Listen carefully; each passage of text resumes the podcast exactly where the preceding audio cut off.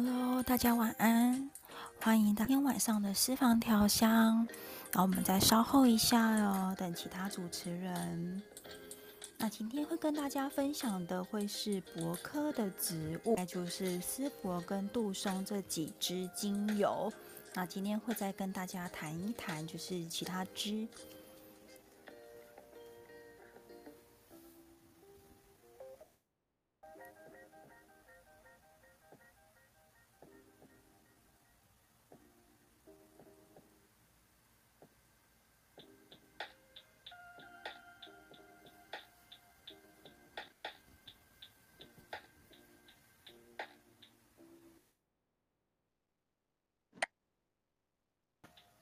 嗨，你好，晚安。我刚刚在找音乐，然后找到自己差点 忘记时间。还好啦，差一两分钟，没什么关系。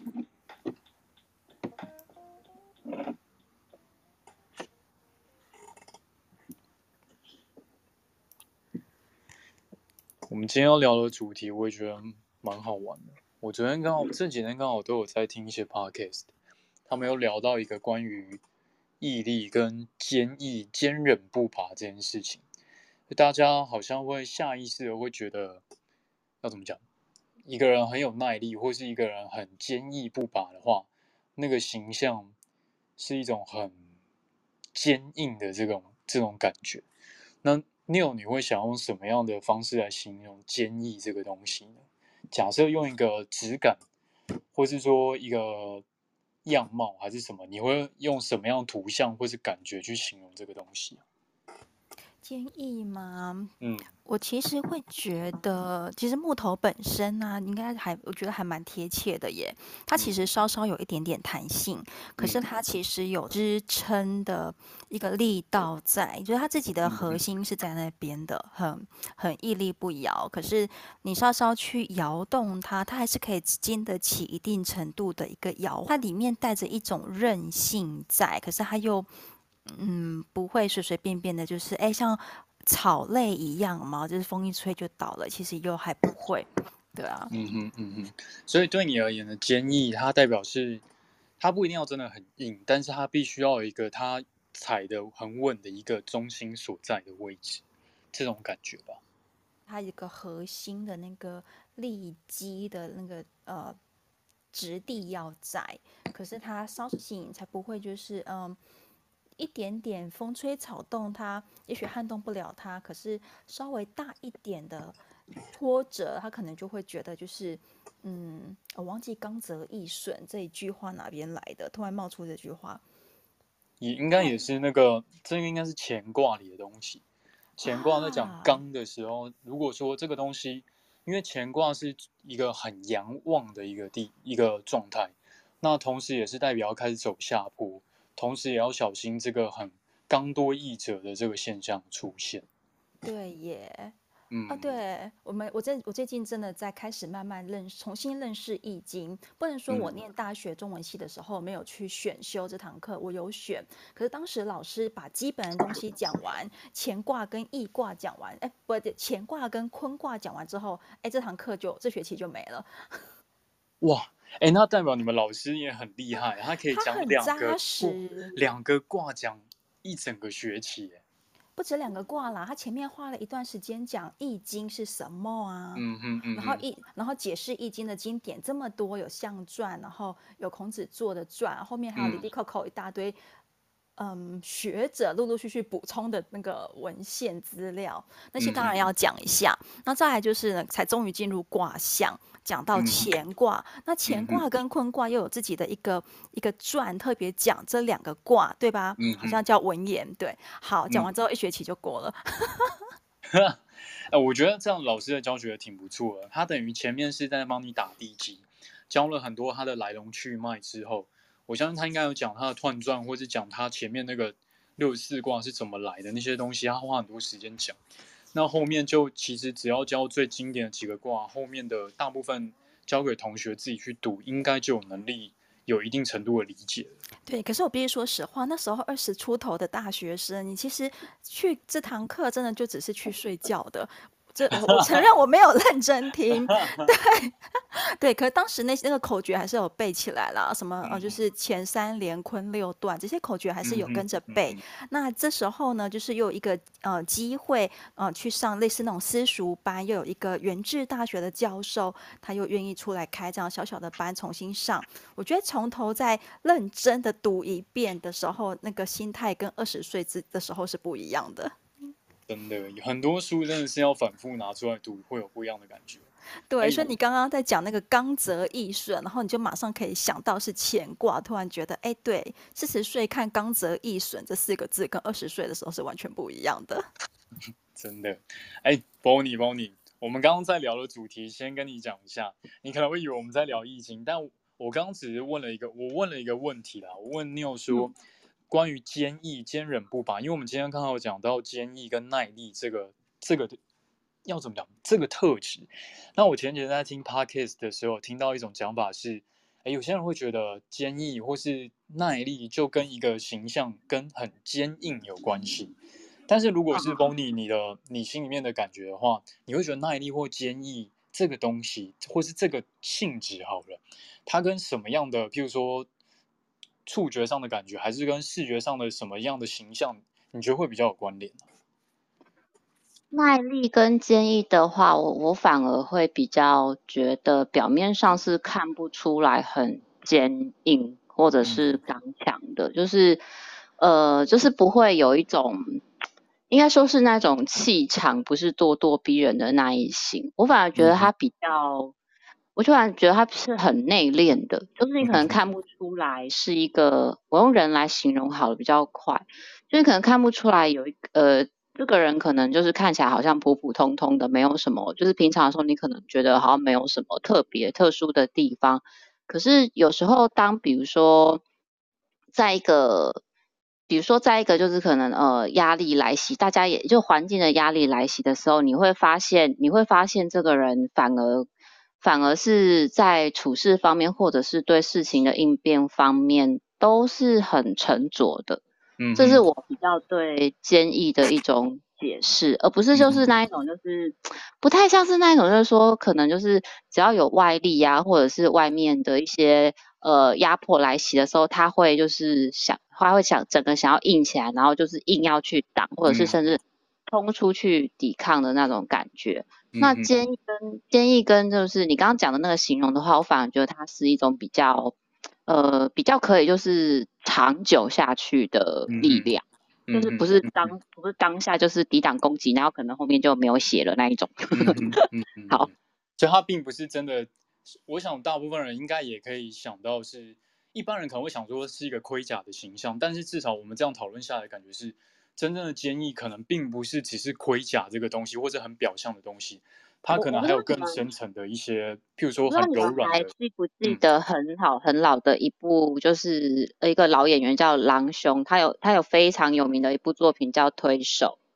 嗯，然后他在里面就是、嗯、他就是呃在里面演的是一个，他其实太极功夫非常厉害，虽然他就是演他的年纪，他是一个七十多岁的老人家了。可是那个，我就只有讲重点故事就好的事，就是在有事情发生的时候，因为就是他就是平常就是一个大家看起来，因为他在那种就是厨房里面工作，然后大家都以为他也是就是很平凡，然后就是一个呃老伯伯啊，然后就是在在那个中式餐厅里面的厨房打工啊，平常大家是察觉不出来他的功力这么深厚的，直到有一天有一些大事件发生的时候，然后。大家才知道说，原来他深藏的那个功夫底子这么的好，而且就是当就是很多人试着要去，就是有他，我我印象当中最深刻的一幕是，就有很多人试图要去把他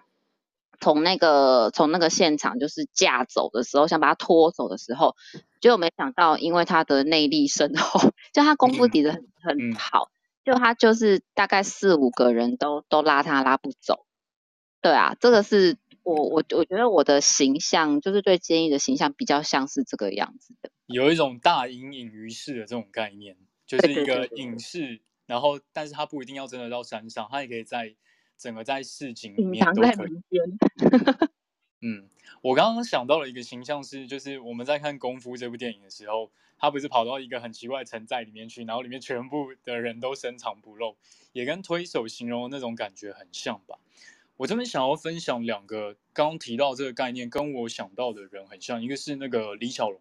李小龙不是他以前有说，就是 be be water my friend，就是你就好像水一样。它能够，就是它可以滴水穿石，而且它的形象是变幻莫测的。它虽然很柔软，可是你又没有办法击破它。就是它，它是一个柔软到极致的一个状态，反而变成一种没有办法被击破的一个存在。然后另外一个名词，我觉得很有意思，叫做反脆弱。一般人都觉得脆弱的相反是坚固嘛，就是譬如说一个玻璃杯很脆弱，它砸到地上之后它会碎掉。一个铁杯，它就很坚固，它掉到地上就不会碎掉。可是其实，我们从另外一个角度来看的话，脆弱相反应该是有另外一种感觉，它叫做反脆弱。反脆弱是什么呢？就是你越去扰动它，你越去用负面的一些事件去影响它，它反而不会坏，而且会变得更强大、更优异。所以我在想，我其实前面想要花一点时间聊这个东西，是因为其实我们每一个人都有一定程度的这个反脆弱的特性。只要相信自己有机会克服，有机会去面对它，然后得到，呃，经过这些挑战之后，让自己变得更加成长茁壮之后，都可以在有机会变得更好。那同样的，我们今天我们之前讲了很多身心相续的主题，我们从照顾自己开始，我们从，譬如说从味道，有什么样的味道能够让我自己身体是一个安抚的状态，是一个放松的状态，去面对更多的挑战。其实这两次提到这些木质类的精油。我觉得有能力为大家做这件事情。那今天我们要聊到的精油呢，跟上次我觉得有点不太一样。我们上次聊到是松科的精油嘛，那松科的精油大概除了像是雪松之外，其他类的其实味道都有一点类似。那这一次聊到了柏科的精油，大概有三四种，我觉得每一个的味道其实它的它的个性都还蛮鲜明，都很不一样。那我稍微先来介绍一下柏科的这些精油，它的大概的特性是什么？柏科的成分很特殊，它含有一个独特的，也不能说一个哦，应该说有一类很独特的成分，叫做倍半萜烯类。那它的气味呢，又比松科更稳重，所以在用在一些冥想或是禅定的时候呢，都有一个净化情绪啊、净化能量这样的作用。柏科呢，具有一个水样的流动性，是有一定的流动性的，能够促进水分的循环。所以很多芳疗师会拿这一类的精油帮助消除水肿啊，或者说排除毒素之类的，特别适合用在一些湿气啊，造成循环不佳的一些呃一些个案身上。对皮肤呢，诶，它对皮肤又有一定的收敛的效果，可以帮助皮肤的这个紧致度提升。那我们今天先来聊第一支精油。第一支精油，这支叫做丝柏。丝柏呢，它又被称作西洋桧，西洋的桧木，是一种原生在地中海这个周边的树种，可以长到大概三十公尺左右。可是平常大部分可能一般人去，譬如说去西班牙，还是说你去意大利、南法这些地方看到的丝柏呢，很少看到有到三十公尺的。大概了不起八九公尺、十公尺左右都是很常见。像是去年有一部很红的，呃，一部 Netflix 的剧叫做《黑道律师文森佐》，他的第一集不是很帅，就是到那个卡萨诺家族的庄园离开的时候，哎，那个庄园整排路上的那个路树其实就是丝柏树，是很多很多在这个地中海区域会种植的一个树种。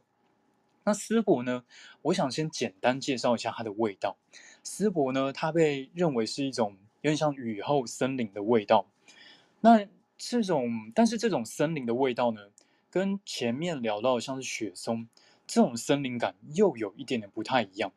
我觉得它的森林感又不会这么的重，木质调又不会这么这么的厚重，反而呢，它跟其他的木质的精油比起来，有一种很清澈、很明亮的感觉。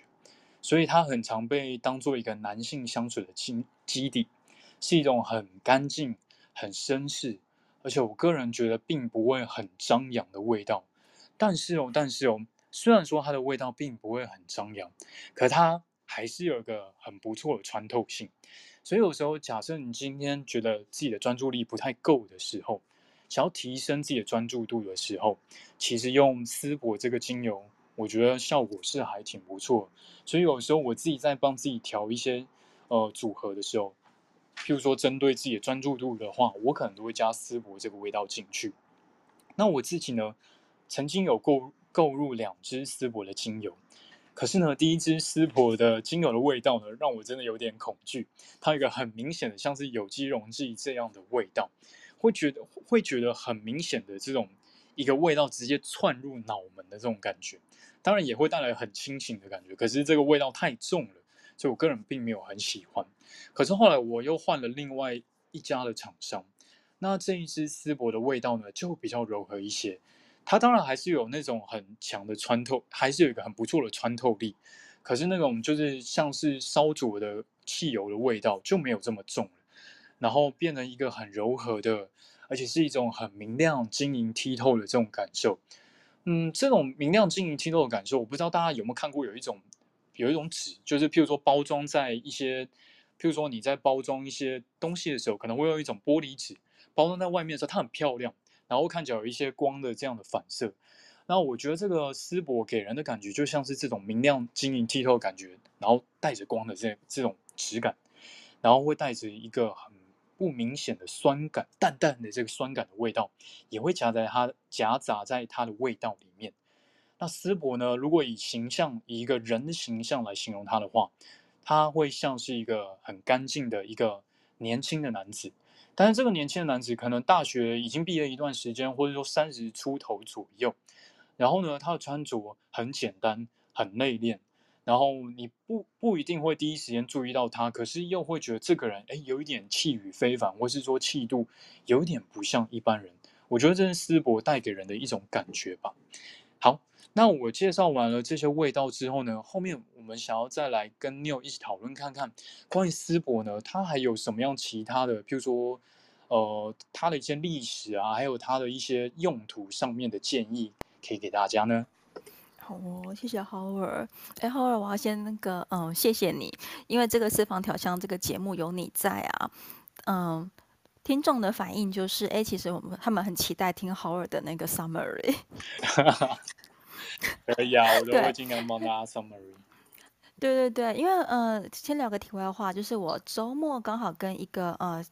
第呃。常常听我们 Clubhouse 私房调香这个小绿屋的节目的朋友，刚好就是约时间碰面，然后他特地就是到呃中坜来找我，那我们就聊聊聊聊他这一整呃这这一段时间以来听节目的感想。他说，嗯，他其实很多地方都不是听得很懂，所以他最期待 Howard 的 summary。我在想，我我们毕竟在做 summary，就是要给大家一个最简单，至少。你要对它有一个，就算只有拿到四五个词，或者说最简单的一句话，要理解这个东西的时候，可能至少我在 summary 就是要做到这件事情吧。所以说，有的时候 summary 这个东西，当然假设你今天还是新手的话，OK 啦。但是，呃，毕竟 summary 有时候也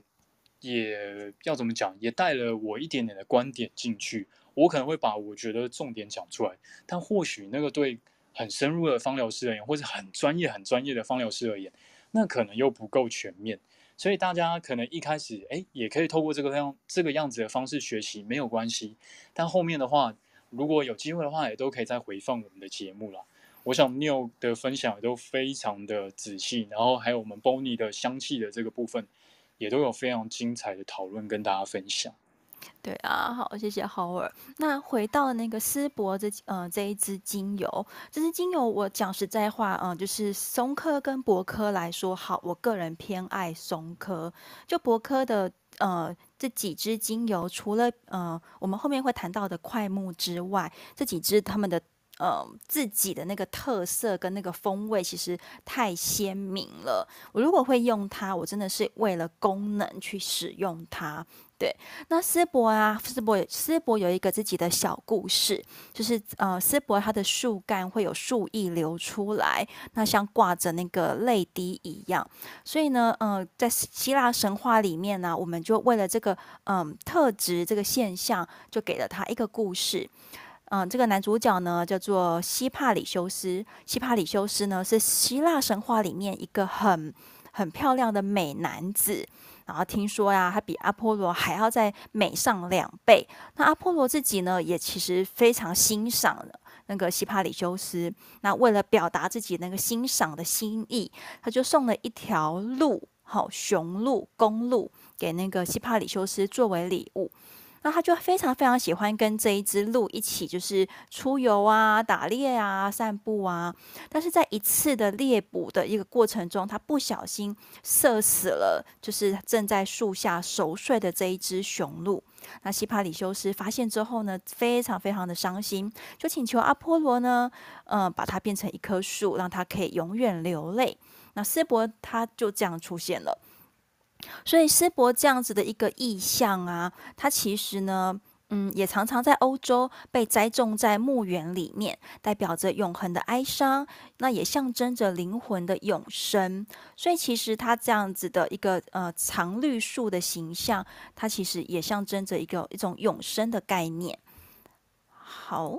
那在心理层面上啊，其实其实。丝柏是一个很有提振精神，然后赋予我们正能量的一支精油，所以它其实很适合白天使用。像有时候就是空气中有一种沉闷的怪味啦，或者是像现在诶梅雨季节下雨，那个潮湿啊，霉味很重，那我们其实呢就可以拿丝柏来呃，就是做一个搭配，比如说丝柏加柠檬加迷迭香。那它其实就是我们很常拿来，就是当做一个空气净化跟提神的一个扩香配方。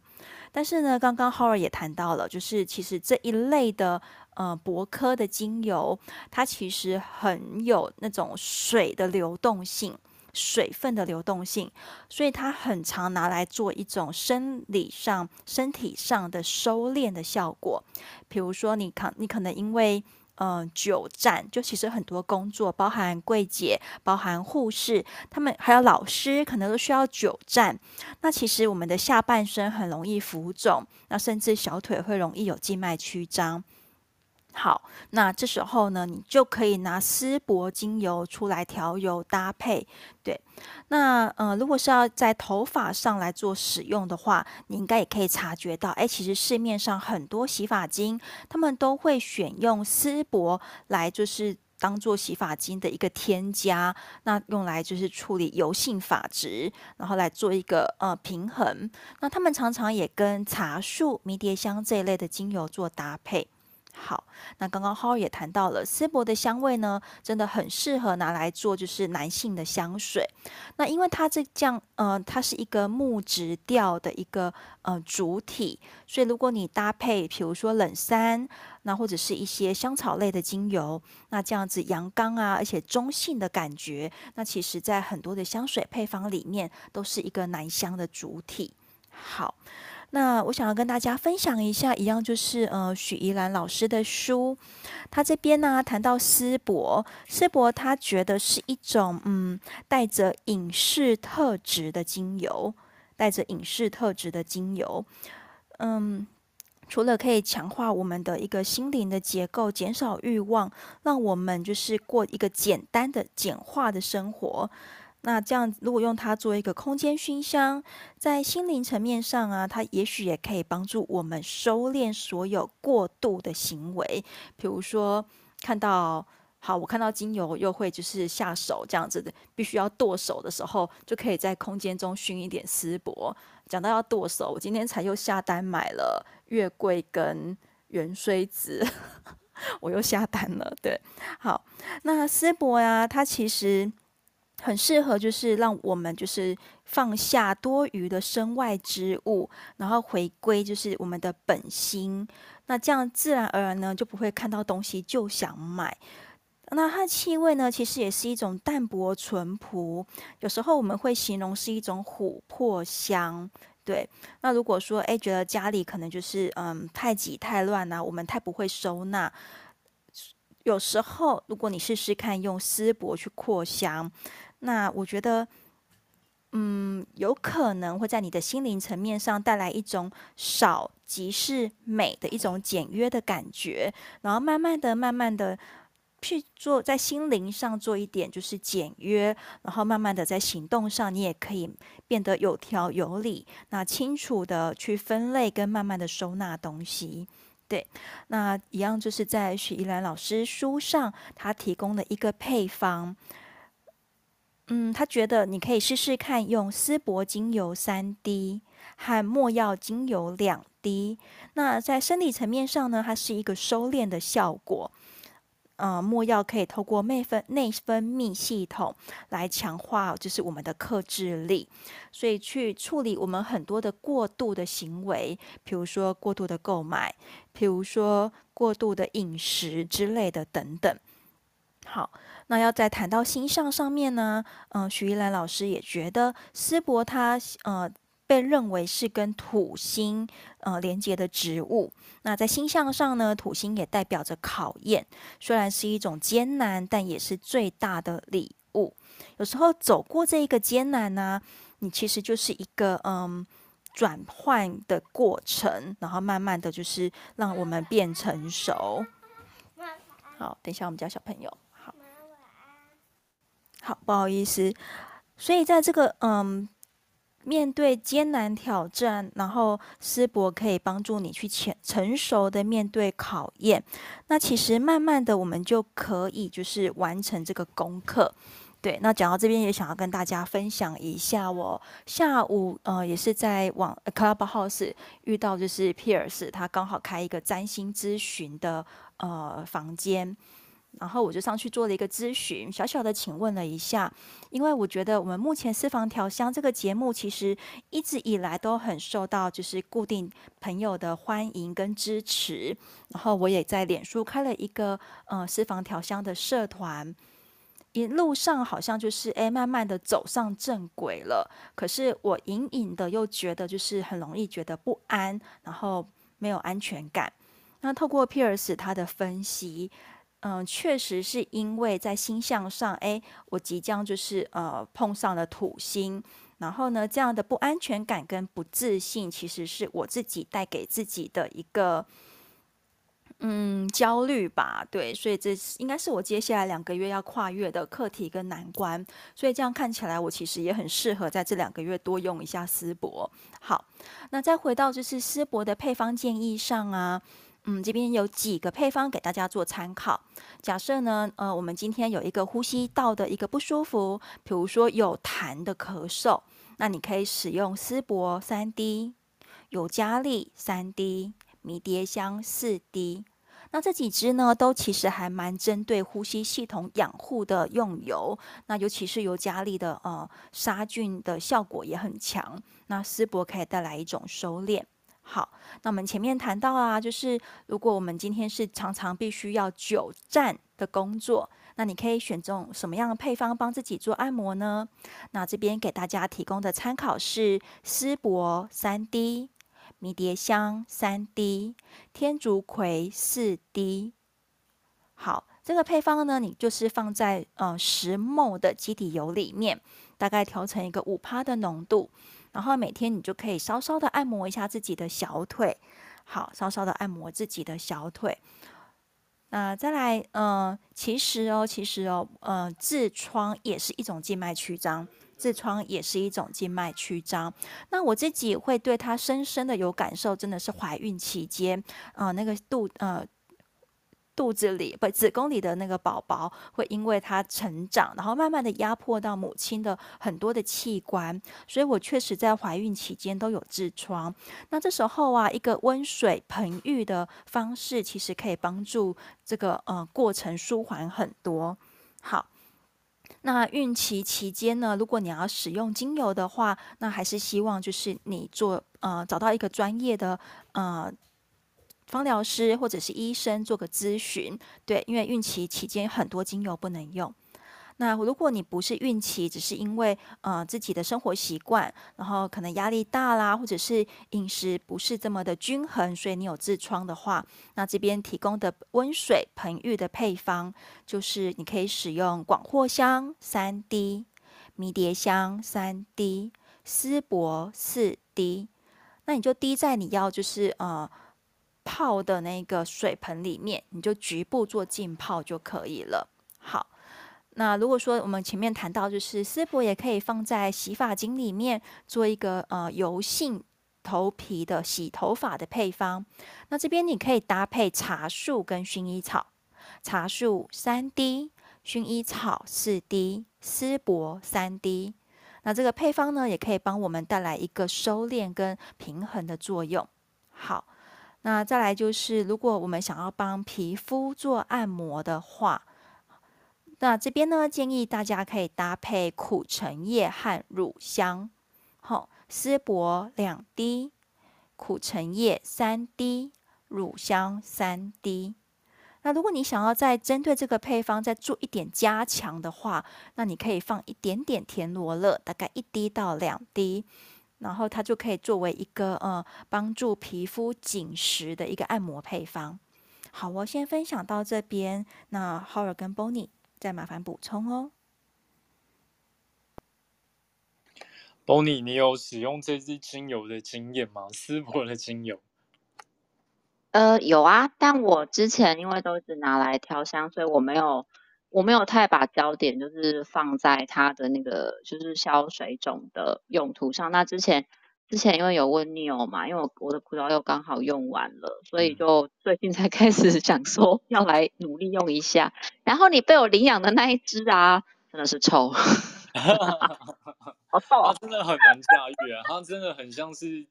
就是。你把那个机车机车那个油箱打开的那个味道，是呃是没到那么化工的味道，可是它真的有一股很奇怪的，就是接近塑胶味，接近塑胶味，啊、然后又有一点你讲的那个溶剂的的气味。但我想说，如果我要拿来就是消自己水肿的话，我还我还是会把它努力的用掉吧，不然。我另外一只，对啊，因为没没没擦，又不会有人去闻我的腿。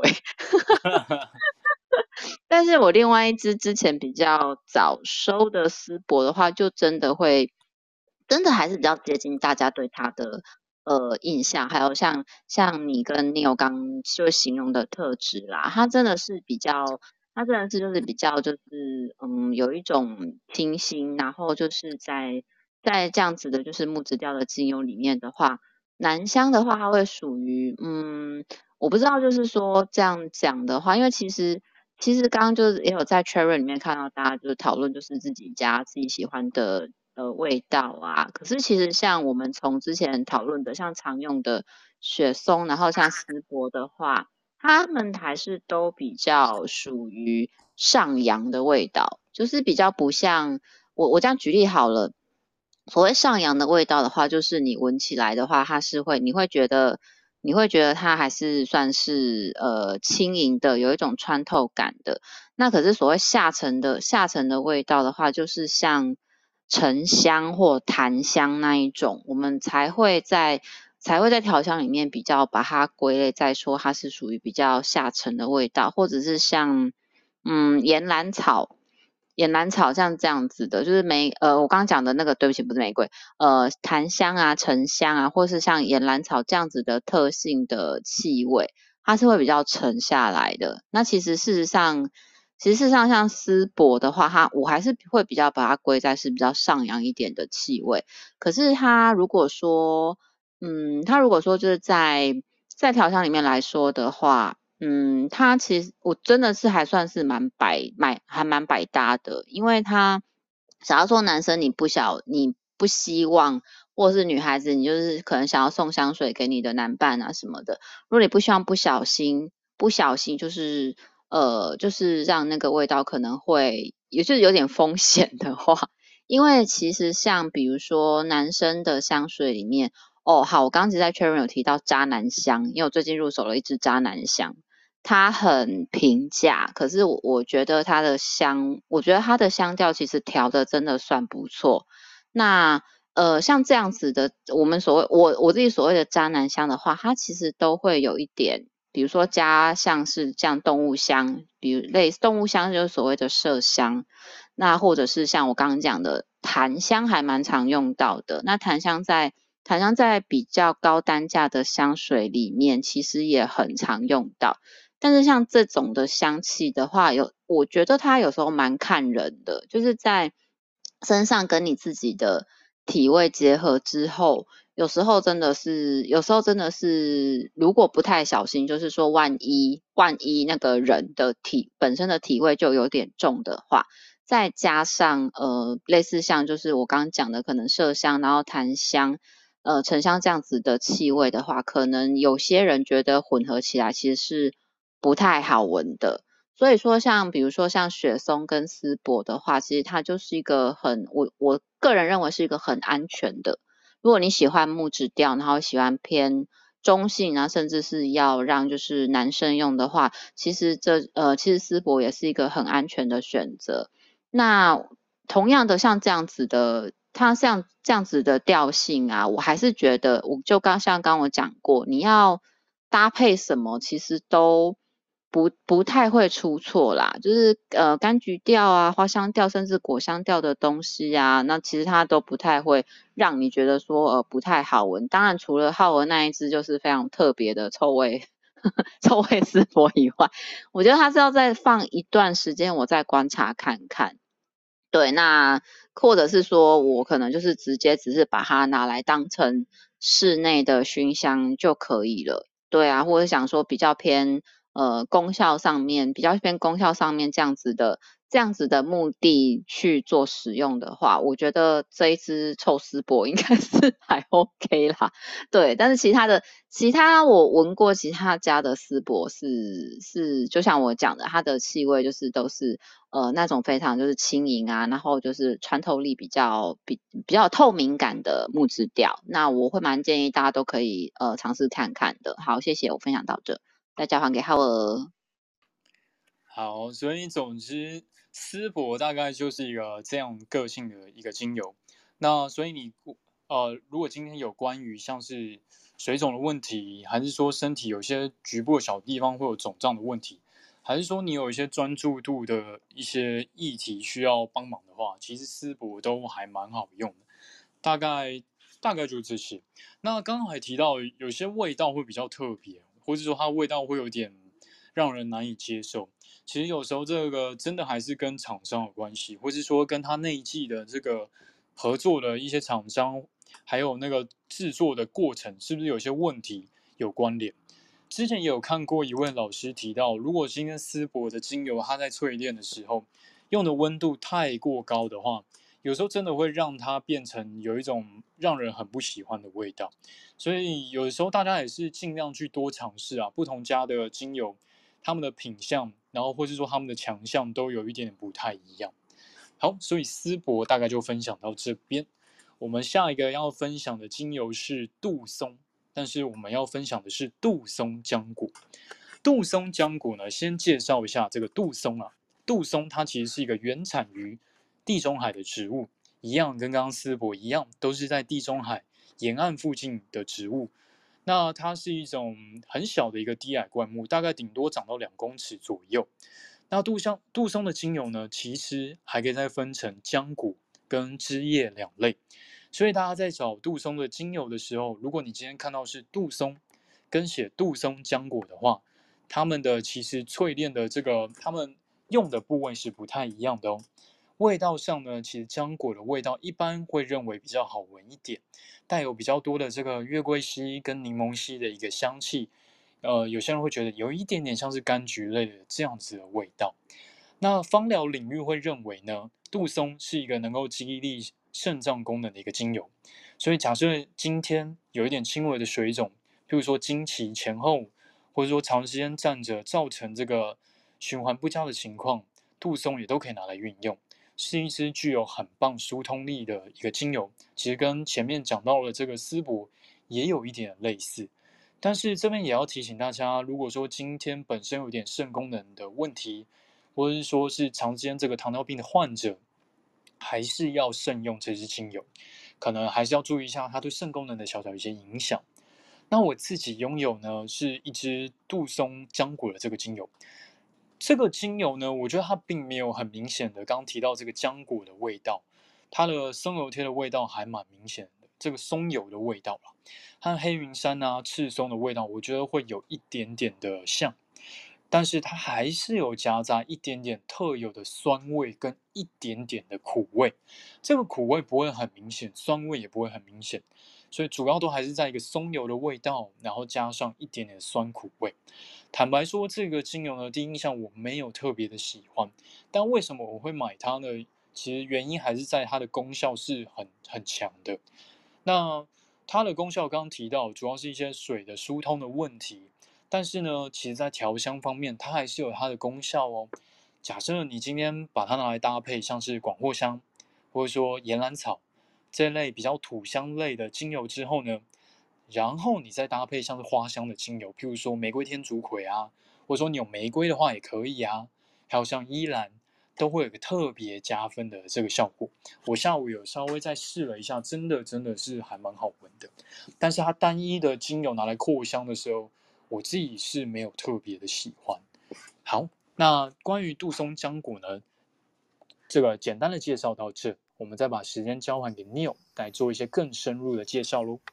好哦，嗯，好哦，谢谢浩尔。那刚刚我们在隔壁 room chat 又聊起来，就是如果呃底下听众朋友们就是呃有空的话，也可以一边看一下 room chat，有很多朋友在里面分享了他们的很多的用法，还有对精油的感觉。对，那边真的是也是另外一个很精彩的空间。好，那谈到杜松浆果。嗯，大家在买的时候，真的要特别注意一下它萃取的部位。那确实有分杜松枝叶跟杜松浆果两种，就是不同部位萃取出来的精油。那这边要跟大家谈到的是杜松浆果。那杜松啊，它其实。我没有很喜欢它。那如果大家呃没有拿到杜松浆果，或者是没有用过的话，我不知道大家有没有喝过琴酒。琴酒，对，我不知道讲到酒，大家会不会稍微熟悉一点？那呃，琴酒它其实就是用药材跟多种香味的调味合起来的一支呃风味酒吧，一支呃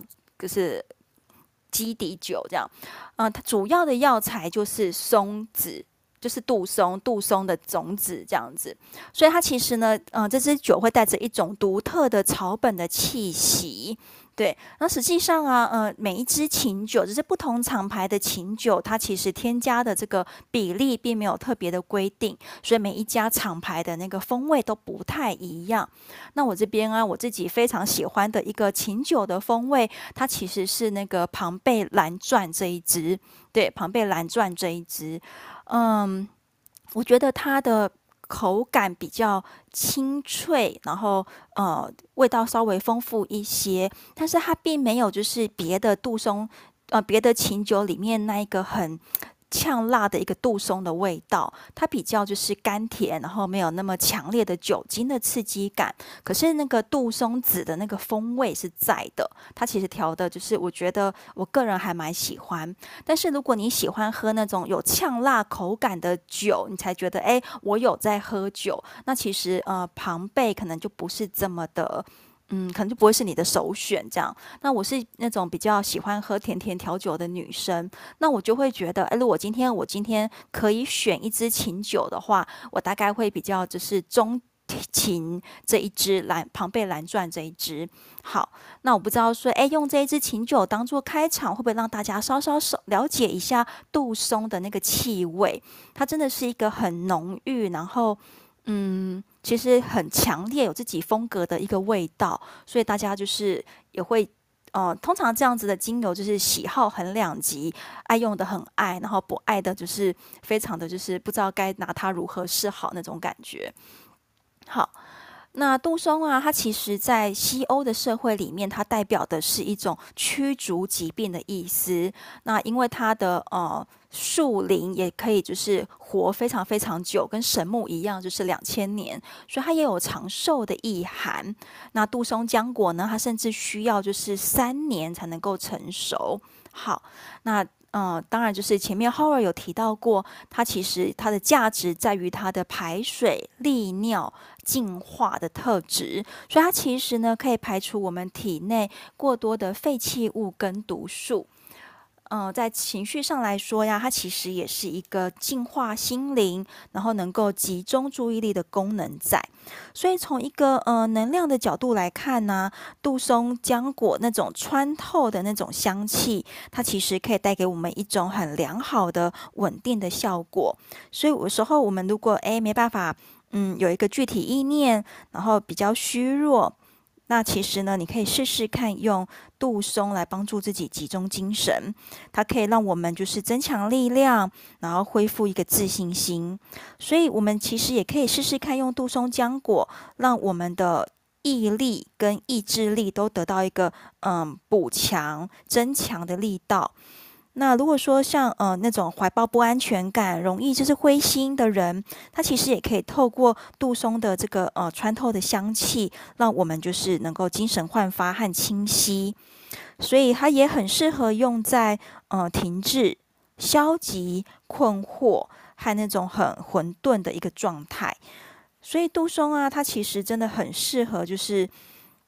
让我们在。这种状态底下恢复一种就是集中注意力，然后回归到自自己内在核心的一个状态。所以在哦，一样在许怡兰老师的书里，这边呢，其实很多芳疗师啊，他也会把杜松放在就是一个比较嗯玄妙的层面来用。我觉得大家听一听，然后可以做个参考。对，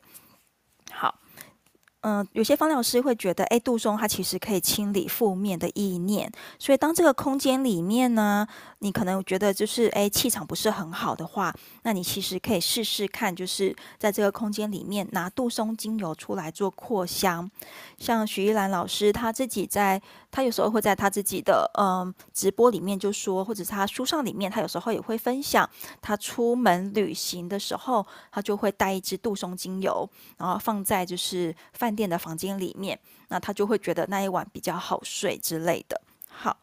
那其实杜松它其实嗯不只可以处理这些消极的状态，然后它其实也可以积极的提升能量层次。所以如果你喜欢就是那种嗯像京都呃寺庙的那种禅定感，那其实你可以试试看许依兰老师推荐的配方，你可以使用杜松三滴。大西洋雪松三滴，那这样的组合呢，它其实可以让我们就是嗯，把这个空间升级到一种就是神圣空间，然后适合就是打坐、冥想，或者是你稍微就是呃练气功等等的，对，你会得到一种就是好像来到一个比较可以安定，然后超凡脱俗的空间。那我觉得大家可以试试看，参考一下。对，那杜松它其实呢，在不同的用法里面，它其实也可以常常拿来做一个能量喷雾。那在芳疗师有时候他们我们会觉得，哎，它可以清理就是空间里的负面能量。好，那谈到就是杜松，它可以就是嗯利尿，然后消水肿，所以它其实可以跟前面的丝柏来做一个搭配的运用。好，那这边呢，想要跟大家就是再做一个分享的是，好，杜松它的呃比较偏向是在激励肾脏功能，所以刚刚浩伟谈到了，就是它可以利尿、消水肿，那一样可以处理静脉的循环问题。所以如果你自己对于丝柏 A 没有什么感觉的话，你也可以试试看杜松，然后来做一个互相搭配。那我们前面常常也会聊到说，诶，有时候同一个配方，固定配方，你不要使用太久，你可以稍微就是换一个配方来做一个协调跟搭配。那其实我觉得杜松跟丝柏就可以是一个互相调整跟互换的一种配方。好，嗯，对。那刚刚我们再一次要提醒大家，因为杜松的利尿效果很强，那对于肾脏的作用呢，其实也蛮大的。那如果说我们今天有一个严重的肾脏疾病，那我们可能就是要斟酌这个剂量，或者说如果没有专家可以咨询的话，你可能暂时不要用杜松。对，好，那可以怎么样运用呢？我们前面谈到了，就是在空间扩香，你可以使用杜松跟柠檬。呃，在情绪上呢，带来一种安抚跟保护。那如果你把它调成按摩油，做身体按摩，那你一样可以带来一种排毒跟净化的效果。好，那如果说在做空间的扩香，我们还可以推荐就是杜松跟大西洋雪松。好，刚刚有提过，它可以带来情绪上的平静，那也可以提升这个空间的一个正面能量的感受。好。那如果说今天呢，把杜松拿来调油做一个按摩的话，那它其实很适合就是夏天来做使用，带来一种收敛的效果。那适合那种油性的皮肤跟容易浮肿的一个呃肌肤状态。那如果说你今天拿来做一个呃沐浴乳的话，在夏天使用，它其实搭配薄荷和丝柏，会带来一种清爽的香气。那最后呢，就是啊，我们在芳香疗法里面，如果是身体工作者的话，我们最常拿来使用的呃做法，就是在。呃，工作的间隔就是上一个个案结束，那下一个个案还没有进来的一个呃休息时间。那这时候呢，芳疗师们或者是按摩师们，也许也许就会用杜松，呃，一点点唇油用在呃滴在自己的手心，然后稍稍的就是涂抹搓开之后呢，呃，用在自己的气场上面做一个净化，把上一个客人的能量净化干净，那也把自己的呃连接切断。然后再迎接下一个个案，对，那这个方式呢，我觉得就是，呃，身体工作者也可以拿来做个参考。好，那这边呢，想要再跟大家分享，就是在温佑君老师的书上的一个配方，大概是呃《芳疗实证全书》里面，好、找到的配方，跟大家做个分享。这边呢，嗯、呃，谈到的是杜松浆果两滴，丝柏一滴。永久花一滴，佛手柑一滴，呃，这个配方把它调在植物油里面，调在石墨的基底油里面。那这样的按摩油呢，你就是可以早晚涂一次在你的胸口、心轮的位置。嗯、呃，在文文佑君老师的书上，他觉得，哎，这个配方可以帮助我们排除负面的情绪。好，再重复一次，杜松浆果两滴。丝柏一滴，永久花一滴，佛手柑一滴，那总共五滴精油调在石墨的基底油里面，那就可以涂在我们的胸口。OK，好，那呃，杜松呢，它其实对于肌肉酸痛也有一个舒缓的效果，所以这边呢，建议大家可以搭配铁马玉兰，还有醒目薰衣草，然后做一个呃酸痛的按摩油。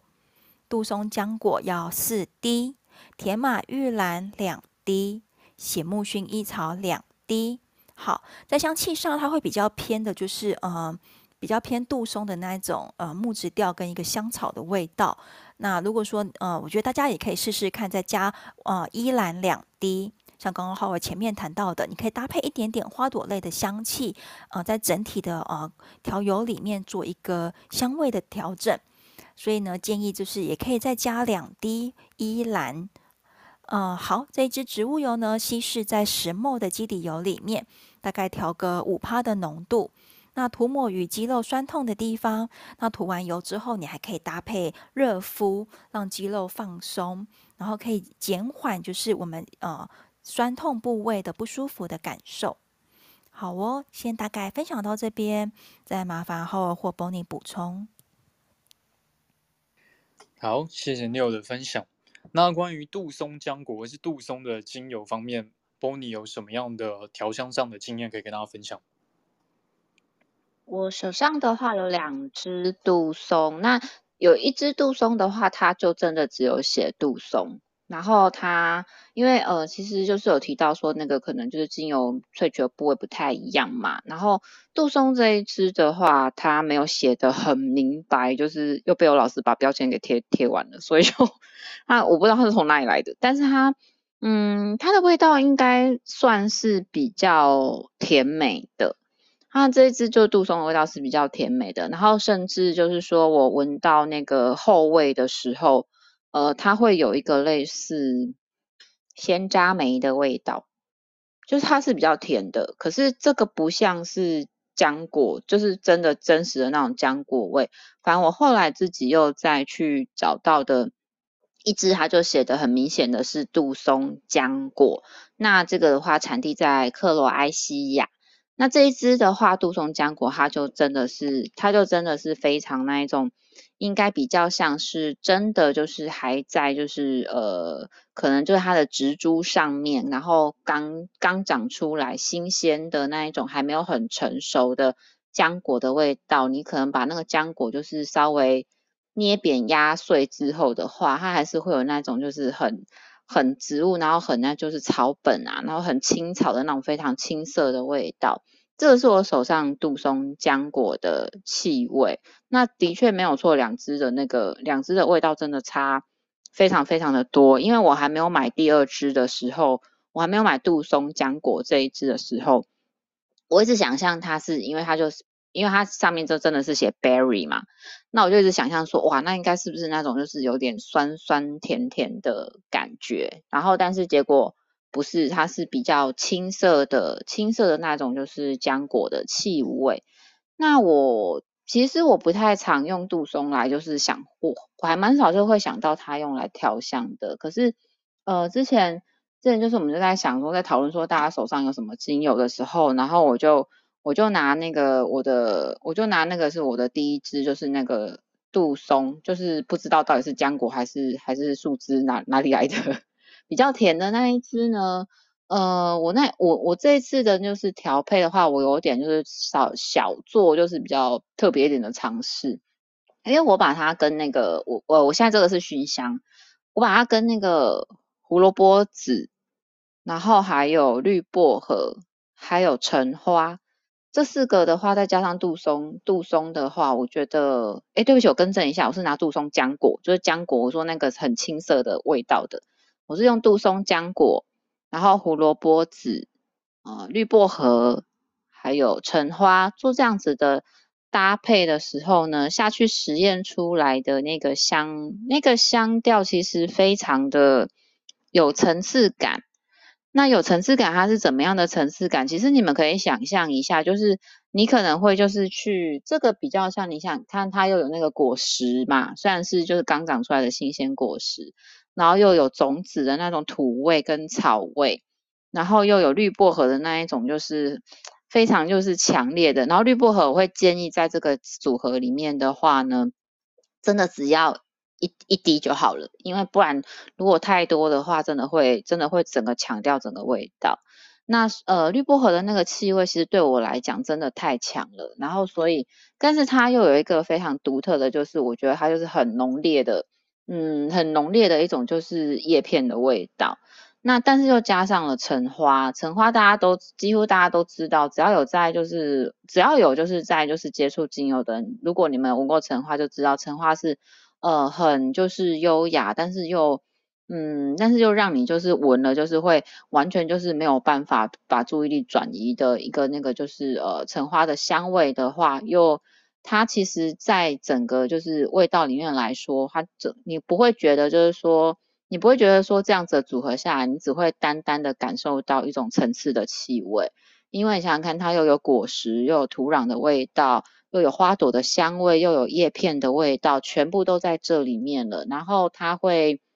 根据它的特性，或者是根据你那个熏香的那个，你可以用你们家，反正你自己高兴用的熏香就好。那我还是一样用。无印良品那一台，对，就是那种会喷会喷蒸汽的那个，对，我还是一样用那个，对，然后呃，我觉得它会在那个就是扩香的那个过程当中，他们他们自己会，他们自己会去有他们自己的组合方式，然后有他们的旋律存在，所以嗯，我觉得你们可以就是尝试看看，把不同的东西就是调在一起的时候，其实。应该都会蛮惊喜的。那我觉得我第一次也是就是做一个就是比较多层次的尝试，对啊，所以呃，我觉得我之后可以再想想看，再可以再加一点什么别的东西进去这个配方里面。然后你们可以也尝试看看。那那个杜松，我刚刚讲的那个就是甜甜的那一支啊，我觉得它就对我而言就很很好搭，因为我有呃，我有时候出门的时候。用那个熏香扣，我还蛮习惯会带熏香扣的。那我就直接只是把它就是跟呃杜一滴一滴杜松，一点点杜松，就是不要滴到一整滴啦，因为我的熏香扣买买很小的口径的那一种，然后就是再加再加一点点的再加一点点的乳香，我觉得这样子味道酸酸微酸，然后甜甜的那种味道就非常非常的好闻了。那你们可以就是试试看。好，再把时间交还给浩尔。好，我们谢谢 Bonnie 这些关于杜松跟杜松浆果的分享。好，总之一样，就是关于这些精油，还是奉劝大家有机会都去闻闻看，再决定适不适合购入这支精油，因为每个人的感觉真的都差很多。那一样，假设你今天不知道怎么调的话，也可以按照我们的方式试试看，或许可可以把它调得比较柔和一点点，变得比较能接受的味道。好。那我们接下来就进到下一个部分，也就是今天最后一段，应该是大家比较熟悉的精油，也就是快木的精油。桧木呢，其实它也是属于这个柏科的植物，但我这边想花一点点的时间来跟大家介绍桧木跟扁柏的差异。其实桧木跟扁柏呢，它的名词、它的名字之间是有一点点的混用跟一点点复杂的，所以我们今天假设你今天在市面上买到的是桧木。其实还是要仔细看一下它到底是怎么写的。譬如说，我先介绍一下，假设是日本扁柏的话，其实它也被称作日本黄块，它可以长到大概三十五公尺左右，那是日本很常被用于像是建筑物啊、神社的这个一个木材，是很高级的木材。那台湾有没有扁柏？也有啊，台湾的扁柏呢，又叫做黄块。那有些人可能会写台湾黄桧。会直接写黄块，它可以长到大概四十公尺左右。所以假设你今天在市面上买的精油的话，可能他写扁柏，或是写桧木的话，或是直接跟你写 Hinoki 的话，其实都是指这个台湾扁柏哦，也就是所谓的黄块。那另外一个呢，比较多人可能有听过是红块，也就是台湾红块。台湾红块如果用这个日文发音的话，它叫 Beniki，Beniki。它其实和这个黄块其实不太一样，可以长得更高大，可以长到六十公尺。但是因为就是当初日治时代跟人类的这些滥伐呢，目前是已经是一个濒危的树种了，所以也不太推荐大家在使用。可是其实在香气上面哦，呃，黄块的这个香气的表现，也就是扁柏的香气表现，并没有比较差，所以大部分现在可能拿到的都是这个黄块的精油居多。黄块跟红块的这个单萜醇都很丰富，所以有一个很明亮、有温度的这种感觉。但是呢，这个日本的黄块呢，它的里面的成分是另外一个叫做倍半铁铜的这种成分，是一种比较内敛的味道。所以其实不同的块木跟扁柏产地也会造成它的不同，跟种类也会造成它的不同。那可能在种类的方面呢，大家会觉得，哎，可能日本的扁柏跟台湾的扁柏。种类比较相近，但其实并不是。名字比较相近，不代表它的这个血缘比较相近。所以它们的血缘很不很复杂，还有什么花博之类。所以这个部分大家有兴趣的话，可以再进一步去了解。总之呢，如果你今天买到是扁柏，或者说你买到是红块，可以再稍微看一下它是写 Hinoki 还是 Beniki，或是它是日本产还是台湾产，可能也会暗示它的一些呃这个机缘的不同。那介绍一下这支精油，快木跟扁柏的精油，其实欧洲的芳疗师比较少接触这类的味道，因为它主要是东方的味道，不是说是东方才有的味道，应该说它是比较像东方才有的这个比较罕见的精油，所以在西方的这个配方里面比较少见一些，所以可以说是我们东亚地区的一个宝物吧。那我自己拥有的这个台湾黄桧的精油呢，它有一个很悠然，然后有一个像大自然的味道，那基本上。只要想到这样的味道的话，大家可能就会想到是杉林溪或是溪头游乐园，或台湾这个阿里山区域的这个森林的味道。它会有一个很强的穿透力跟甜香，酸甜酸甜的这样的味道。跟丝柏比起来呢，这个酸甜的感觉又更明显。而且有一类的黄块，甚至还有很明显的这个柠檬的香气。我自己呃，其实有两支黄块的精油，另外一支就真的会有比较酸甜酸甜的这种感觉。桧木呢是一种很厚实的木香，所以它会给人一种很稳重、可靠的这种印象。甚至带有一点中年男子的这种感觉，所以会特别容易引起这种长辈的一种感觉。有时候呢，假设你今天在身上有这个桧木的味道的话，也特别容易引起像是四五十岁以上这个年纪的年龄层的人，他们一些的回忆。因为很多人在可能小时候，他们是他们成长的环境里面，可能都有木造的房舍，还是说有些木造的这个家具，都有多多少少有一点是桧木的这个材质，所以很容易让这个长辈有一种回忆的感觉。所以假设你今天想要博取长辈的信任，譬如说你将要去面试，或者说我今天要去找教授面试我的论文，那我知道他的年纪是是相对有一点年长的。那我用一个带有桧木香味的这个精油的香气在身上，比较有机会博取一种信任感。但如果今天是想要跟可能比如说我刚认识的妹子，刚交换电话的这个女同事，我要跟她约出去约会，那用快步的味道的话，可能就会 显得有一点点老成哦。所以这个香气呢，一样，刚刚这个印象讲起来，其实它就是一个比较沉稳、稳重的这样的味道。所以假设你今天心思很愤。很这种很混乱、很混乱的这个状态之下的话，其实快木这支精油、扁柏这类的精油都可以帮助我们康荡根再找到一种厚实，然后扎根的这种感觉吧。好，那后续我再把时间交还给 Neil，关于扁柏跟快木这类精油，还有什么更详尽的解说可以跟大家分享呢？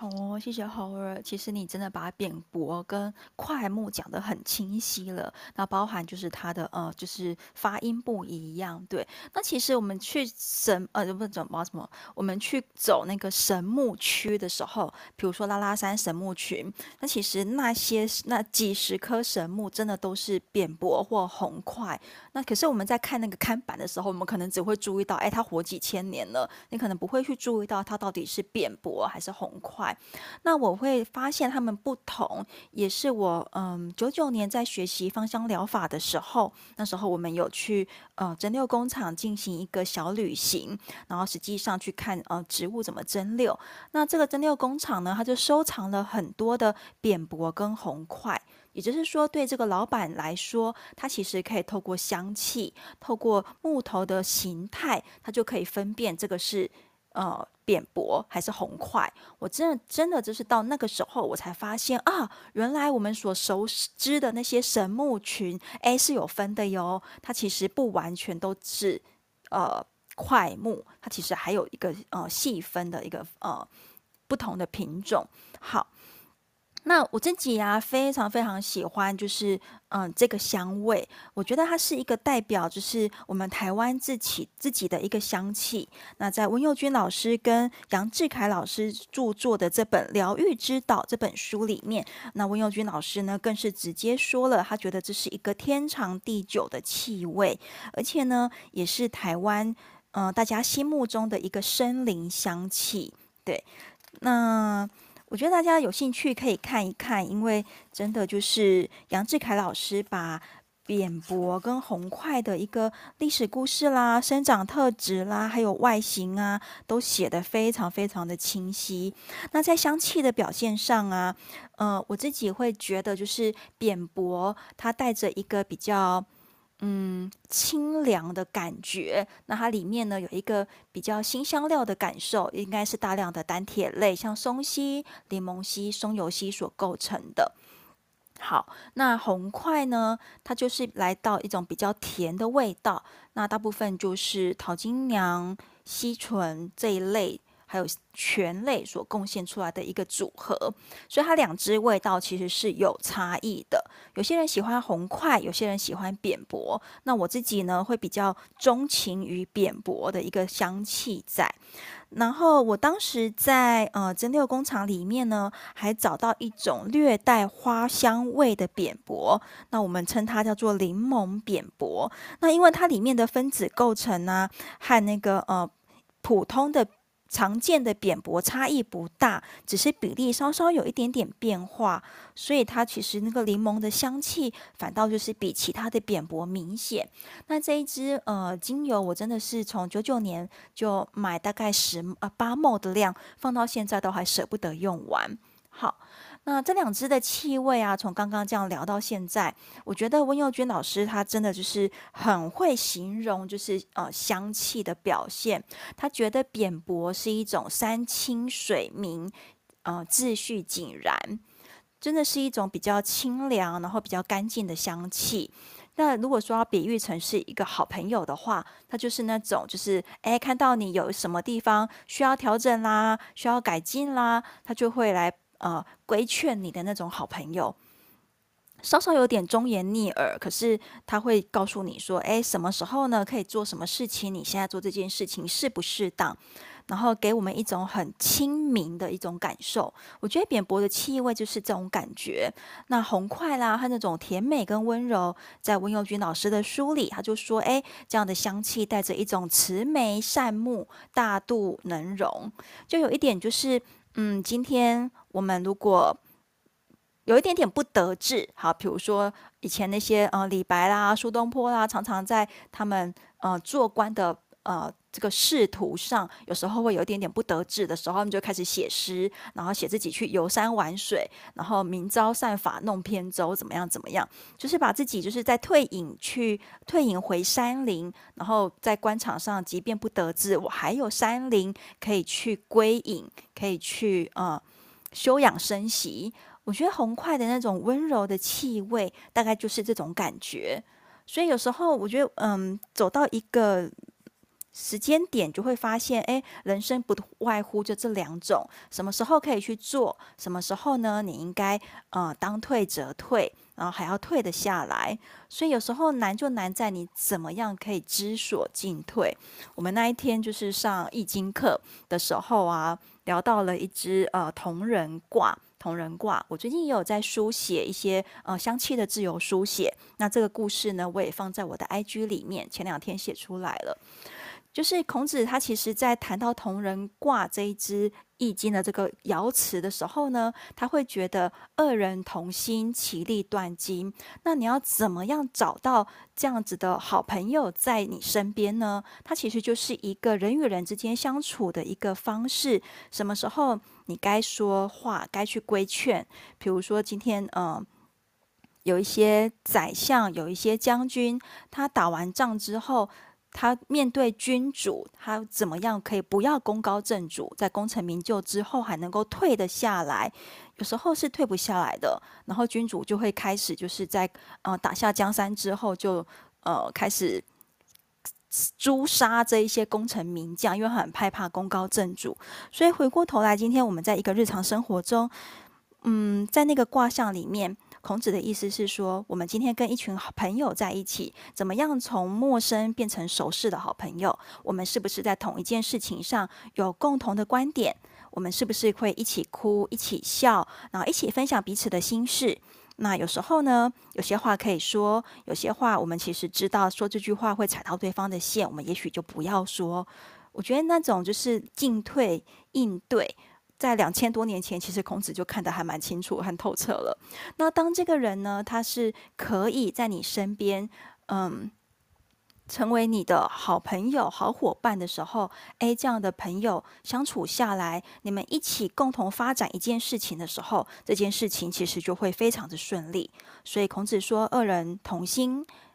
其利断金。”哎，这个典故也是从这边来的。那他有时候会谈到，哎，这样的友谊，它闻起来像什么香味呢？闻起来像兰花。他用兰花的芬芳，那种就是隐隐约约优雅的那个特质，来形容这样子的友情。对，有时候在看到这些呃古文，再回头过去看，呃，其实古人在写这些东西的时候，他用的譬喻跟象征，其实都还蛮优雅的。好。所以回到红快，回到快木啊，在温佑君老师的书里，他就觉得快木如果要给他一个人格、一个形象化的话，他反而会觉得他是一个有所为、有所不为的理想家。对于这些是非对错，什么时候该进，什么时候该退，他其实他的判断是很干净明快的。所以我觉得就是在用这支精油的时候，它其实也可以帮助我们，就是嗯，提高我们的注意力。那大概可以，因为针对他们的呃化学结构做一点区分。那像是扁柏，它那种山清水明的香气，它清澈的一种呃味道，它可以让我们精神集中，提高注意力。那如果是呃红块，红块是一种比较温和甜美的精油的这个木质味，那其实呢可以帮助我们去舒缓紧张、疲劳，还有一些让你觉得很紧绷的那些忧郁或愤怒等等的情绪，所以它其实是有一点点差异的。那在香气的选择上，其实也真的是各有喜爱的人。对，那我就有朋友他是比较喜欢红块。好，那在呃使用上跟大家分享几个配方。我觉得扁柏啊，或者是桧木好了，他们自己的香气真的非常非常的明显。嗯，在调香上，它其实也还蛮能够支撑得起这整支香气的风味。那也因为这样子，其实在选择上，它的搭配有时候就嗯不是这么好挑选。那这边跟大家可以呃。跟大家分享的是，你可以让扁柏去搭配苦橙叶，扁柏搭配苦橙叶。那如果这个香气上你觉得还想要再加一点果香的话，你还可以再放一点点甜橙。那这个配方呢，可以用来处理肌肉酸痛。好。然后，如果你要在皮肤系统上使用扁柏的话，其实呢，油性肌肤还有就是紧致毛孔，大概是你可以思考的方向。那扁柏这边呢，可以搭配迷迭香跟乳香。那如果你想要再放一点苦橙叶，诶，其实也是可以的。好，如果你觉得诶，迷迭香这个味道可能太清凉的话，你也可以使用苦橙叶来做取代。好，再重复一次，在皮肤系统上，如果我们想要紧致毛孔，然后针对油性的肤质做一个平衡跟调理的话，你可以试试看扁柏、苦橙叶跟乳香，那它就会是一个呃蛮温和的，但是以木质调为主的香气。哦，我觉得这个香气应该很适合男生来用用看。好，刚刚那个 RAINT 又有一个提到，就是需要那个呃放松跟。对于皮肤系统相关的用油，好，如果你看完医生，然后医生有一些建议，那呃，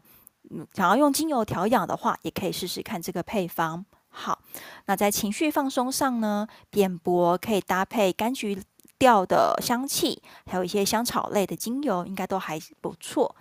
再来就是睡前扩香，那这边分享的是薰衣草、快木和雪松。薰衣草、块木和雪松，薰衣草加雪松会是一个沉稳内敛的一个味道。那我觉得把块木再放进去，它整个会稍微就是帮你提升，然后高扬一点点，但是应该会是一个很柔美的木质调的香气。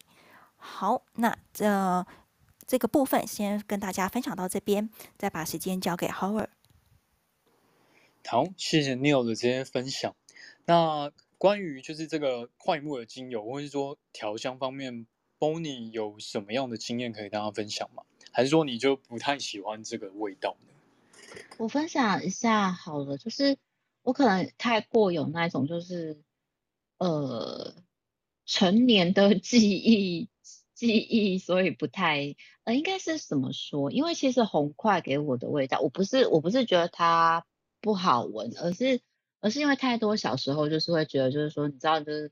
呃，长辈很爱就是去关公啊，买一些有的没有的，就去去买人家那个什么樟树的啊，然后什么桧木的啊，然后去买一堆有的没有的回来。然后其实，嗯、其实我没有很爱那种风格的感觉，所以我都会一直把那个记忆跟这个气味联想在一起。然后我没有，我就不会特别去。找那种就是说快木的香味，然后但是其实那个红块啊，因为之前也是呃之前也是请 Neil 就是一起买的，但是红块其实后来我会比较 OK 的原因是因为，嗯，它在它真的被用在，当然就是。台湾的过去那段黑历史大家都知道了，我就不用讲了。就是我们很多很多很多就是块木都是，哎，对，都是被作为它用途。但是其实有一些还在我们就是台湾台湾本土上面的建筑啊，在日据时代的时候就已经就已经呃建立了。那呃像台南的话，在应该算是在麻豆，呃有一个总爷，呃他是也是一个就是。那时候就是旧时代的那个建筑留下来，然后后面又在后面又再被文化局就是重新的去呃复修过，然后就是整理出来的。那它的它的就是建筑物的话，也就是都是那种日式的日式的那个平房，然后它里面的话几乎全部都是红款。那那个红块的那个红块的味道会让我比较舒服一点，因为它是很自然的，就是你走进你走进那个呃屋子里面之后，它就是会自然的散发出淡淡的，不是像我，因为精油的味道毕竟比较浓缩，那它就不是那一种我我会在小时候记忆里面就是闻到长辈买回来的那种就是快木精油的的气味，那我就觉得那一种。那一种红块的味道超级温暖，就是都会莫名其妙的觉得说，怎么就是怎么就是因为台台湾不太可能，就台湾不太可能有有暖气的存在，可是就是尤其在南台湾，所以就是都会走进去那个那个屋子里面，走进去那个建筑里面，都会莫名其妙的觉得暖了起来，不是不是很热的那种暖哦，就是会觉得说那个木头的味道就是会给人家一种。暖暖的感觉，然后它就是淡淡，它就是这样淡淡的飘散在那个空间当中，那一种桧木的味道，我觉得是很舒服的。那那基本上刚刚 Cherry 里面有提到那个时候，就是神木也很多都是快快木啊，不见得是红块，还有其他的。但是但是神木所谓的神木的味道，毕竟就是跟毕竟就是跟它已经作为建材的。建材的味道，然后还有甚至像是那个精油的，已经已经就是被炼成精油的气味，对我而言是完全天差地别的。所以我我自己个人是比较喜欢，就是还在还在林木里面，还在森林里面的木头的味道，所以它会比较是潮湿感，它是会有潮湿感的，因为它可能会有青苔呀，会有就是露水呀，那会有就是其他的蕨类呀。呃，或是其他就是土壤的气味，全部都是混在一起的。我是喜欢那样子的，我比较喜欢那样子的气味。但是其实像红块这一支，这支红块的话，我手边这一支的话，我完全不会想要再帮它添加，或者是如果单单只是呃就是要做就是香氛的话，我真的不会想要再帮它加任何其他的东西，因为真的是多余的。我自己个人认为啦，如果你们自己喜欢尝试的话，当然也很棒。但是真的我自己个人认为，就是这支红块它完全不能够再加，或者是我不想要它再加任何的其他的味道下去了，它就这样子就好了。那我可以，我可以单纯的拿它来做就是空间的熏香，我觉得这样就很足够了。那它可能会带我回到就我刚刚讲的那个。我刚刚讲那个就是日式日式的建筑，然后就是那个空间的气味，我觉得它是适合这么做的。然后扁柏的话，它我当初也是比较喜欢扁柏多一点，如果比起红桧的话，因为扁柏它真的就给我一种柠檬汽水糖的感觉，所以它其实一打开来的那个味道，就是一冒出来就一冒出来的时候，它就是会有一点给我柠檬汽水糖的感觉，所以是。嗯，所以它现在虽然不是酸酸甜甜，可是它就是真的。刚刚就是你有些有提到，它有些扁柏，它的确会有一个就是柠檬柑橘的香味出来。那我就觉得那个那个气味其实是让我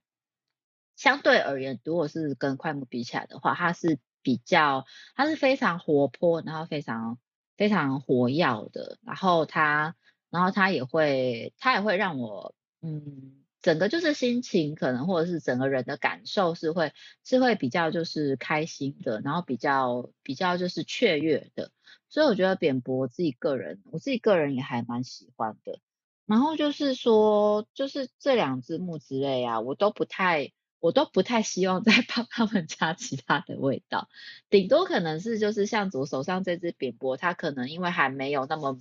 呃没有那么明显的就是那个柠檬的气味的话。我可能会想要就是试着再帮他跟其他的柑橘类，就是再试着调和调和看看，看就是可不可以让它就是更适合，呃，更适合夏天，就是想要那种，因为夏天有时候，因为台湾夏天毕竟湿热嘛，那呃湿热的话，你相对的就会希望比较有那一种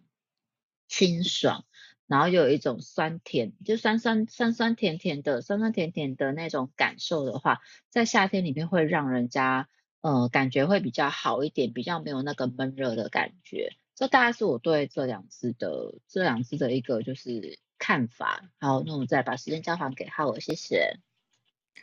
好，谢谢 Bonnie 的这些分享。哎，我刚刚这样真的在尝试闻了一遍，真的有你所谓的那种柠檬汽水糖的那个感觉，而且我会觉得它有个淡淡的那种气泡的淡淡的辣感，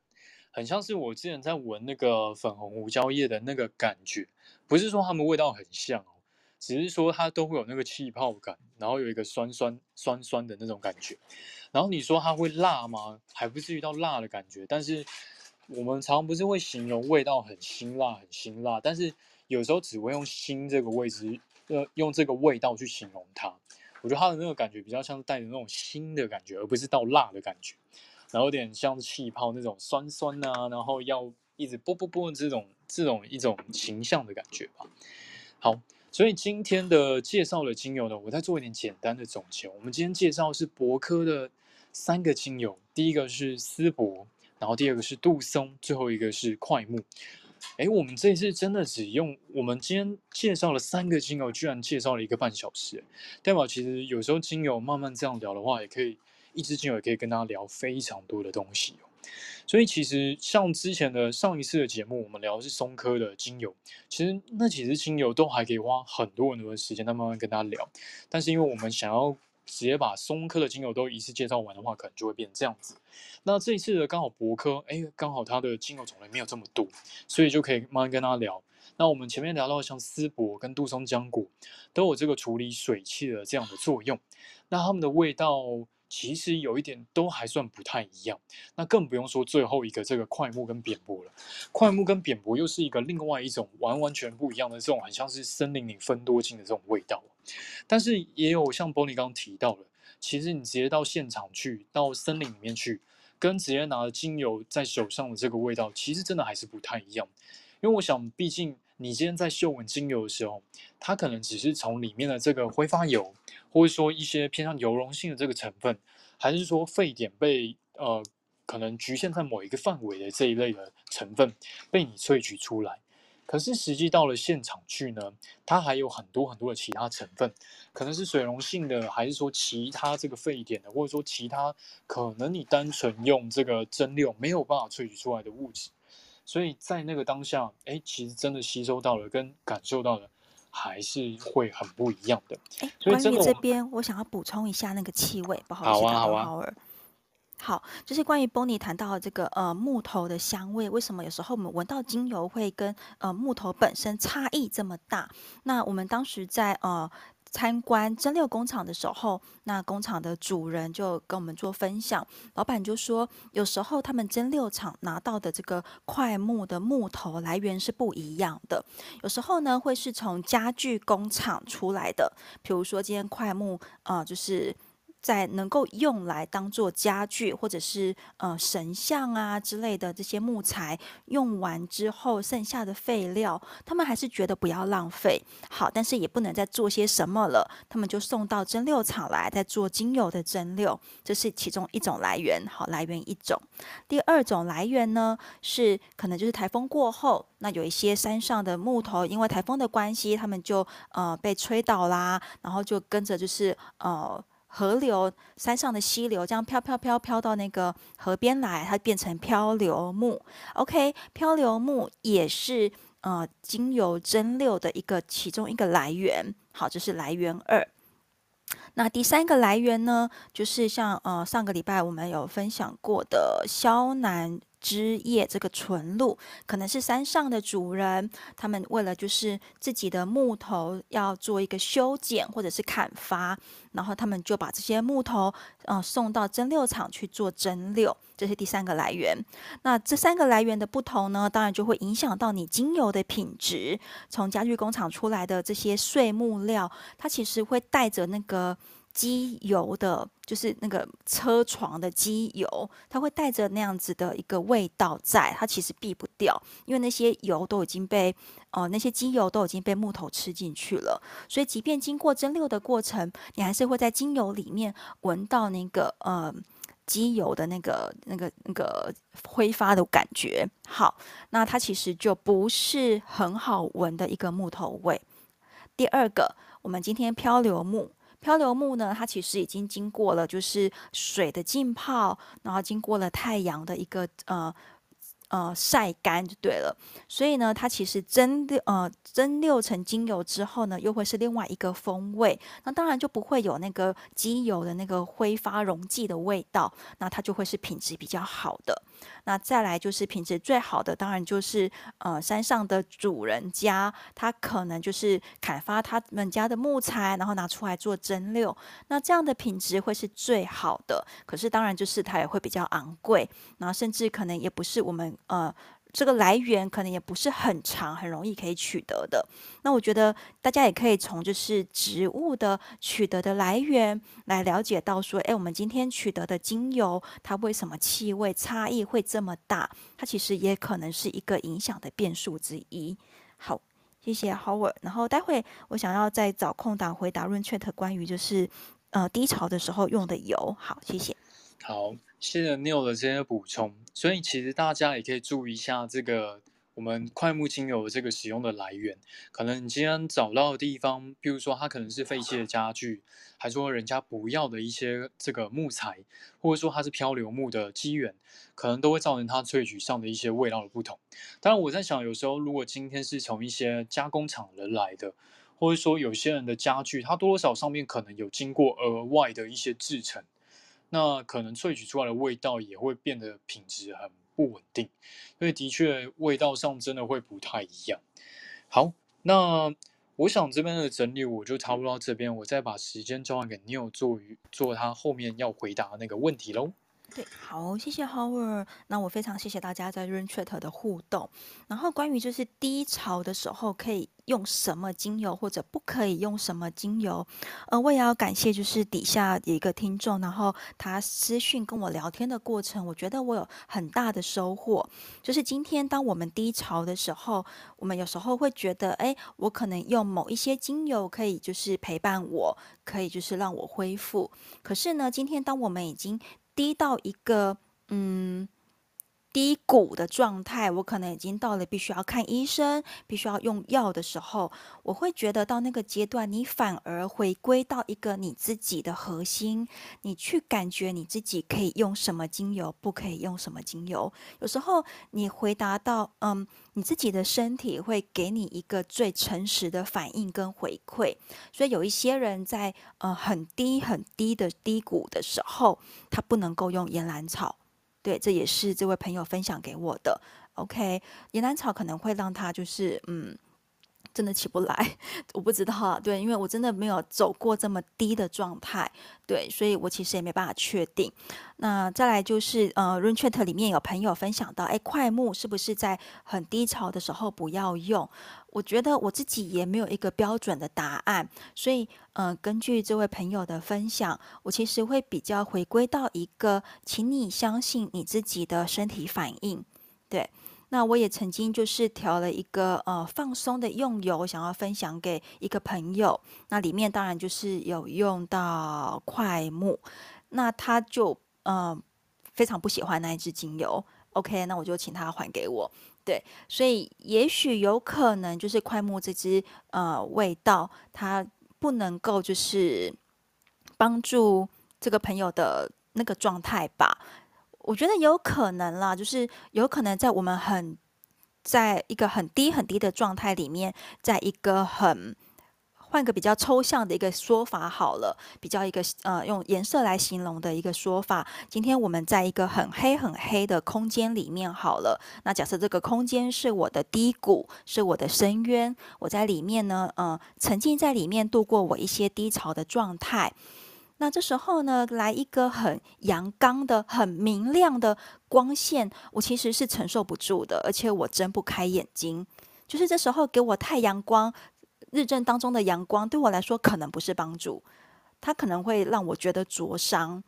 那这时候其实我可能在那个状态底下，我需要的反而是那种很温柔的月光，它可以就是轻轻的、慢慢的打开我那个黑暗的空间，但是呢又不会让我觉得太刺眼、太灼伤。然后让我可以就是有一点点喘息，然后有一点点就是光亮，可是这个光亮不会让我就是太太太呃受伤之之类的。那但是每一个人在这个阶段下，我真的不知道就是我们自己个别的一个状态是什么，所以今天回归到用油的呃过程中，那假设你又是很敏感的人，我只能说相信你自己的身体反应。然后你不要去相信书上说什么，你也不要相信呃我在说什么。真的，我我真的不知道你的身体状况的时候，我其实比较相信你自己对于某一支精油的身体反应。然后呢，你就是我觉得那这真的是一路在过程中慢慢摸索出适合自己的用油。那可能不是任何一个老师可以告诉你的，可能也不是任何一本书可以告诉你的。那我自己也确实在这个过程中慢慢的去。摸索跟探索，然后这一路呢，就谢谢大家一起分享跟一起讨论。好哦，到这边，那再麻烦 Howard 帮我们做结尾。好，谢谢 Neil 的这些补充。那我想，我们刚刚都已经做了简单的总结了，博科的今天的精油。那下个礼拜的话，我们也会再想想看要讨论什么样的主题。如果大家有关于就是节目的一些想法的话，也都可以私讯我们的 IG 哦。时间也差不多了，所以要再放大家去睡觉了。那我们这一次的节目，今天的节目就差不多到这边。下礼拜二的晚上十点钟，我们一样私房调香会在空中和大家见面。那一样，上礼拜我们有说过，如果大家有兴趣的话，也可以参参加我们的这个 Facebook 的上面的这个社团，叫做私房调香社团，大家可以搜寻一下私房调香。那可以简单的申请一下，然后跟我们说一下你是因为这个地方而认识我们的，那我们都会开放你，让你进来。那 Neil 也有在上面呢，每一天都会分享一些就是关于精油的一些呃知识内容。那如果大家有兴趣的话，也都可以进来观看哦。好，那时间差不多了，祝大家有一个宁静的夜晚，也都能够一夜好眠，面对一整周的工作哦。大家晚安，大家下周见。大家晚安。大家晚安。好哦，那就再麻烦大家可以追踪一下私房调香，然后可以 follow 我们的 IG。那我最近呢在练习书写一个香气的自由书写，那对我来说是一个挑战，然后也想要就是跟大家做分享，所以也欢迎追踪我的 IG。那谢谢大家，大家晚安，我就先关房喽。大家晚安。